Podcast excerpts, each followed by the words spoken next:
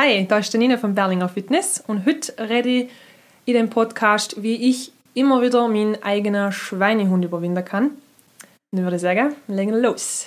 Werde alltagsfit, steigere deine Lebensqualität und genieße dein Leben. Herzlich willkommen beim Podcast Werde alltagsfit von Berlinger Fitnesstraining, dem Top-Fitnessstudio für Gesundheit aus Vorarlberg.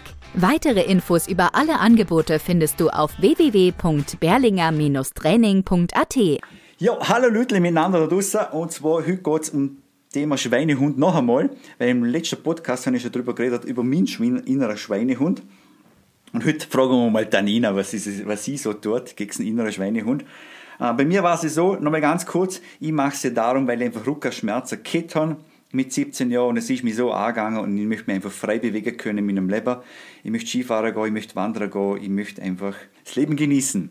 Jetzt Anina, wie überwindest du deinen inneren Schweinehund? Ähm, mir ist eigentlich ähnlich gegangen. Ähm, ich hatte ja äh, davor so Nackenverspannungen gehabt, bis hin halt gehörige Kopfschmerzen. Und dann hat das Kater nicht wahr und dann bin ich wirklich hergegangen, habe der Florian gefragt, was kann ich da machen. Und dann haben wir wirklich mal ein gehöriges Krafttraining gemacht. Ähm, und das hat mir wirklich geholfen. Und dann haben wir immer gedacht, hey Anina, jetzt hast du ja gesehen, was es eigentlich bringen kann, die Bewegung. Ähm, ja, dass man einfach wieder schmerzfrei sein kann, dass man durch den Alltag gehen kann, dass man morgen aufstehen kann ohne Schmerzen. Und ich möchte auch, wie jetzt äh, im Winter steht es wieder bald da, dass man wieder Skifahren gehen kann, ohne Muskelkater in den Füßen oder dass halt die Oberschenkel brennen. Ähm, genau, das ist so mein Schweinehund, wo ich den immer überwinden kann. Ja gut, äh, jetzt müssen wir noch kurz drauf eingehen. Der Nina hat vorher gesehen, äh, Königskrafttraining. Nicht, dass man gleich oben mahnt, wir machen dann nur Hardcore-Krafttraining, Arnold, la Arnold Schwarzenegger, das machen wir nicht.